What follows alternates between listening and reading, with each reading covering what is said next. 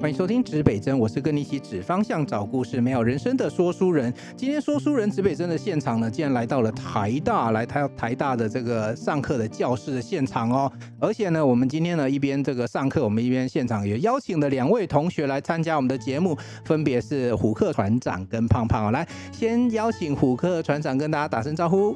Hello，大家好，我是虎克船长，终于来上节目了啦。好，另外一位是我们的胖胖。Hello，大家，我是胖胖挖宝藏的胖胖，大家好。好，哎、其实我蛮紧张的，因为我现在坐在对面这两位，其实本身已经是 KOL，已经是网红了哈。那我们在我们这样子的一个节目里面呢，来跟大家互动。那今天这个节目主要是跟他谈哦，在台大有一门课程啊，叫做新媒体跟社群经营这样的一个主题哈。那其实我据我的了解啊，你们上课这这个这个中间过程几乎都是线上课程。今天是第一次网友见面，是不是？胡克？真的那个，因为网络上看太久，那我觉得终于有机会实体来看看旁边的同学，感觉真的很棒。那有看到本人比较帅、比较美吗？有啊，像我旁边的胖胖都超正的。对嘛？根本哪里胖呢？我胖胖是因为我家开面包店，所以胖是面包的台语胖。对，而且胖胖跟大家分享一下，哎，我们听众朋友马上呢这个追踪起来哦，胖胖有另外一个这个 podcast 的节目，来自己再跟大家介绍一遍。胖胖挖宝藏，用一则故事发现生命的宝藏。哎呦，所以是生命历程故事的宝藏。对，从生生命经验当中去分享我怎么去突破自己的一些关卡呀，或者是我的想法是什么。那你今天认识虎克之后，有没有觉得下一集的来宾一定要邀他来聊一下了？肯定要的啊！马上就媒合哈，马上就媒合。今天这个这个上课真是有趣哈。那我们回到主题哈，我们现在做的 podcast 都叫做新媒体哦。那其实我们做这个媒体的时候，也要做社群经营。我先邀请虎克船长来跟我们分享。我知道你自己也做部落文啊，自己也做很多事情。你怎么样经营你的自媒体、新媒体，以及有没有什么技巧跟我们的听众朋友分享一下？哦，其实我自己在经营社群媒体的部分，我后来发现蹭这件事情是很重要的。像我们最近有那个金钟奖的颁奖典礼，那他刚好里面那个很棒的主持人叫曾宝仪，所以我就赶快。翻箱找我，我有看到你马上发文的。对，那其实那一张照片呢，是我去年的时候上曾宝仪的节目拍的。那其实我去年也不敢发布，因为去年被诈骗集团冒用烧像，我很怕他被我连累到，所以我就存了一年，终于找到时间发布。后来发现说，发布在对的一个时事的点的话，发布出来它的效益很好。因为平常我发个绯闻可能才一百个赞、两百个赞，发曾宝仪那一篇哦，有到八百个赞，所以有几乎八倍的。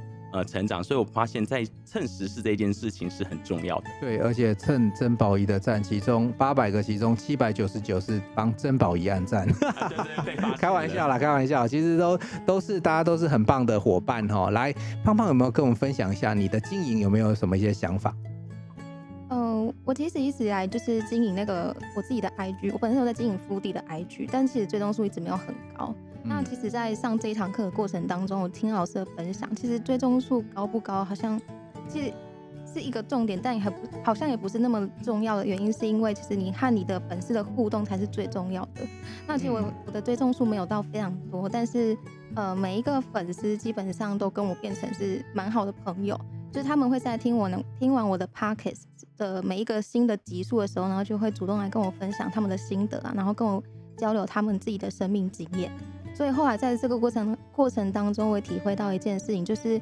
呃，只要能够把你的生活经营好的话，就能够经营好自媒体。这个很棒，这跟我们说故事一样哎。我们故事平常的素材内容是哪边来的？我们今天课程在讲故事这件事情，其实就是你的生活经验。你一定要好好的把生活经验变成你口袋的素材，不然你说故事的时候还真的词穷，还说不出故事哈。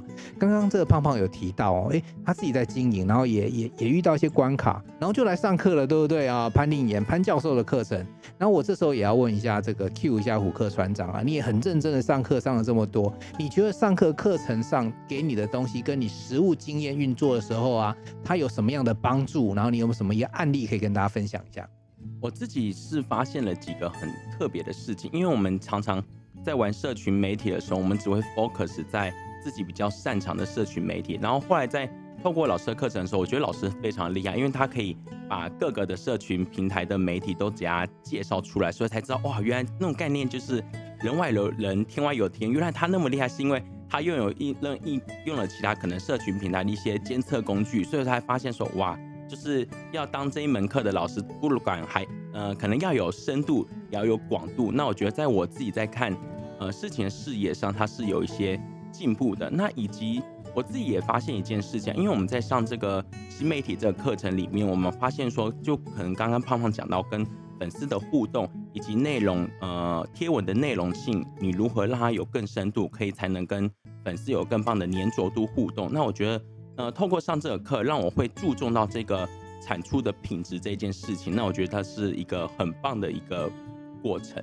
所以也提醒听众朋友，就是说你在经营自媒体的过程当中，那个数量是一件事情，有时候那个量不多的时候，不要太灰心。如果说你跟好好的经营你的底下的，比如说十个、二十个，我们不要到奈米网红了。有时候我们可能就是个位数的，可是。你要了解一件事情，像我们在做 podcast，我经常在想啊，我九十二趴在台湾，然后有六趴在美国。我讲实在话，我都不晓得这些听众朋友在哪里。可是他们很愿意听完这些节目。然后我猜啦，我的听众朋友可能比较不善于表达。可是我觉得我们认真做节目的时候，他们是真的有感受、感动，不然怎么会每集都会有固定的人来听？所以做内容的有一件很重要的事情是把内容顾好。所以，比如说我们的 podcast 里面经常讲的不是知识就是故事，像今天比较偏知识嘛，就是我们的这个新媒体怎么样运用。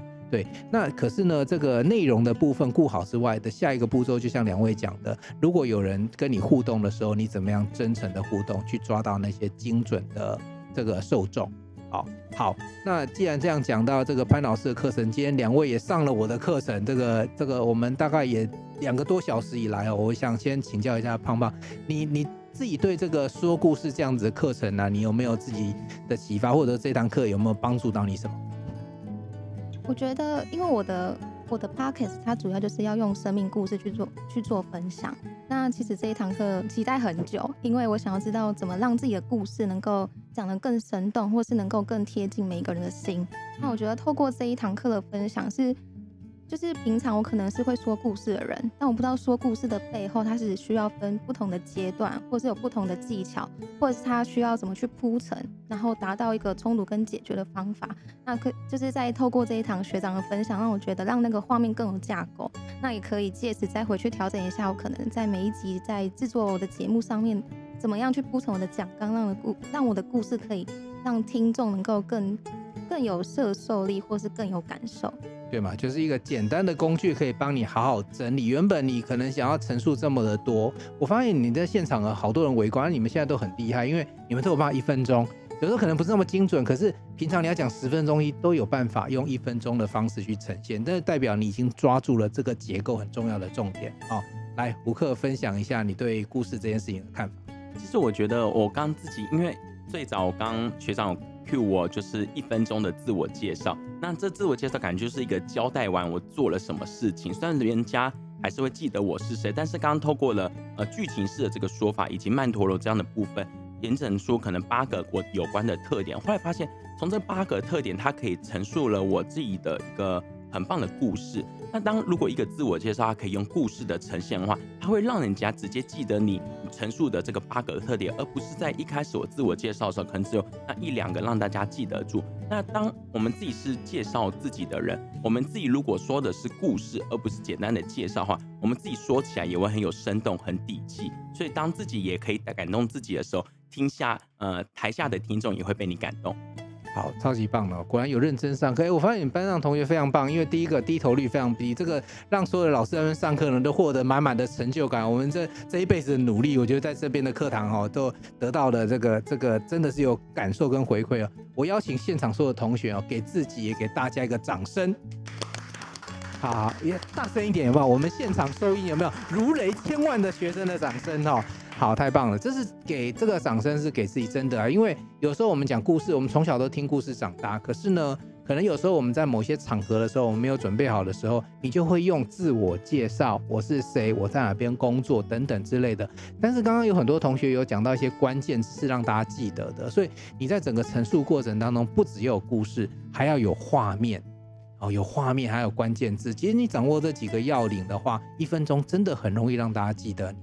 好，那最后一个课题哈，你们都来这边这个这个念书啊，然后来这边学习啊。那现场因为你们两位，哎，现场如果有同学想要 Q 自己上来，你一举手，我们老师马上安排哦，都可以没有问题的哦。但现场这两位同学，我也想再问一下哦，你们为什么来这边念书？你的未来的梦想，你想做什么事情？给你们发挥一下。那我们还是从虎克先开始好了，来。好，嗯、呃，为什么会要来台大念书？但当然就是大学的时候，我想要考台大，但没有考到。那后来出去创业了一段时间，七年的时间。那我曾经以为学历这件事是不重要的，我觉得可能打拼的事业的收入比较重要。但是当遇到了疫情来袭的时候，发现在呃我再怎么努力，发现如果我没有办法找到一个对的地方选择的话。那我没有办法去做转型，所以我才意识到选择比努力还重要。但是在人生最彷徨的时候，我还是跑去了算命。那算命师也真的跟我说：“胡克啊，你不会再赚钱了。”哇，听了都很想要赶快去投胎了。那他就跟我说：“但是如果你再度进修的话，你可以获得更多。”所以就听着他的话，那我也勇敢的去报了台大，因为他曾经跟我说过说：“胡克，如果你去考，也容易考得上。”对，所以我就抱着这个想法来考了。台大，那我觉得最棒的是进了台大之后，因为身旁的同学以及老师以及自己学习的态度，我觉得有很大的转变。因为以前可能大学的时候随便读读，可能就有不错的成绩，但在这边我可能全力以赴，发现哎呦都还跟不到，跟不上大家的速度跟进度。那也发现每一个同学他们已经都够优秀，收入够好了，但是他们的认真态度，上课真的就抬头率都非常的高。那以及他们还复习。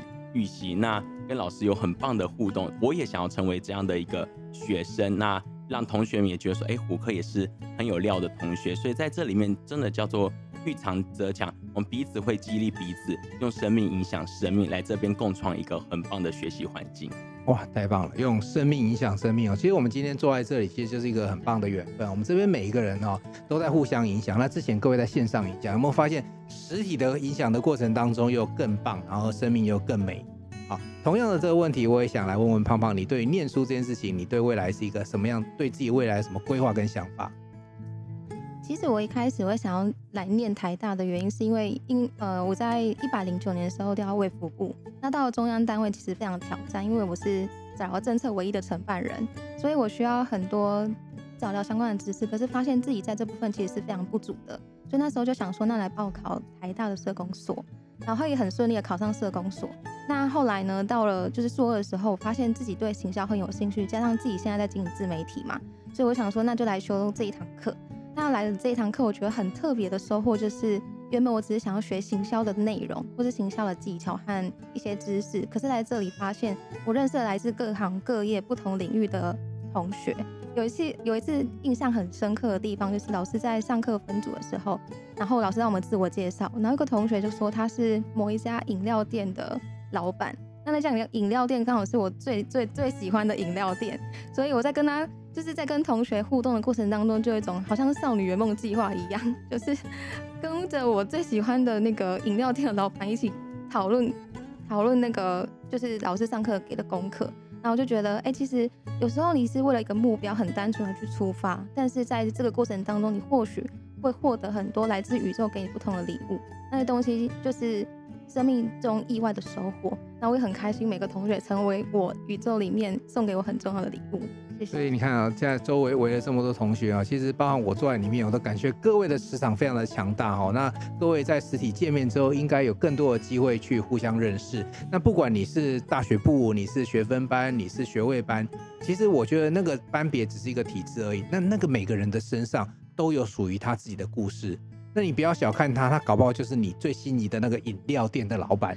或也有可能就是说，哎、刚刚我们有发现了餐酒馆的老板之类的，对不对？那各位可能就发现了不同的他的故事，甚至于他是一个不同新的，甚至有很多自己的特色或者是兴趣都值得大家发现。好，好，那今天这一集呢，Podcast 我们就简单的访问到两位台大同学，他自己在这个进修这个行销啊，或者是说在这个。这个上课的时候，你看我们现在晚上晚上上课哦，各位这听众朋友，我们上课时间现在已经是快逼近晚上十点了，真的非常认真。台湾有你们，真的是一个非常强的生的生命的一个一个动力哦。好，那今天也谢谢两位，那今天这一集呢就先做到这里，那以后也期待大家有更多的，就是你们有更多的这样互相学习的故事，让这个说书人有机会来采访大家，好不好？那就两位再跟我们听众朋友说拜拜喽。好，谢谢大家，我是胡克，谢谢学长，谢谢大家，我是胖胖。好，东南西北指方向，找故事正身，指北针与与你一起美好你我的人生，我们下一集见，拜拜，拜拜。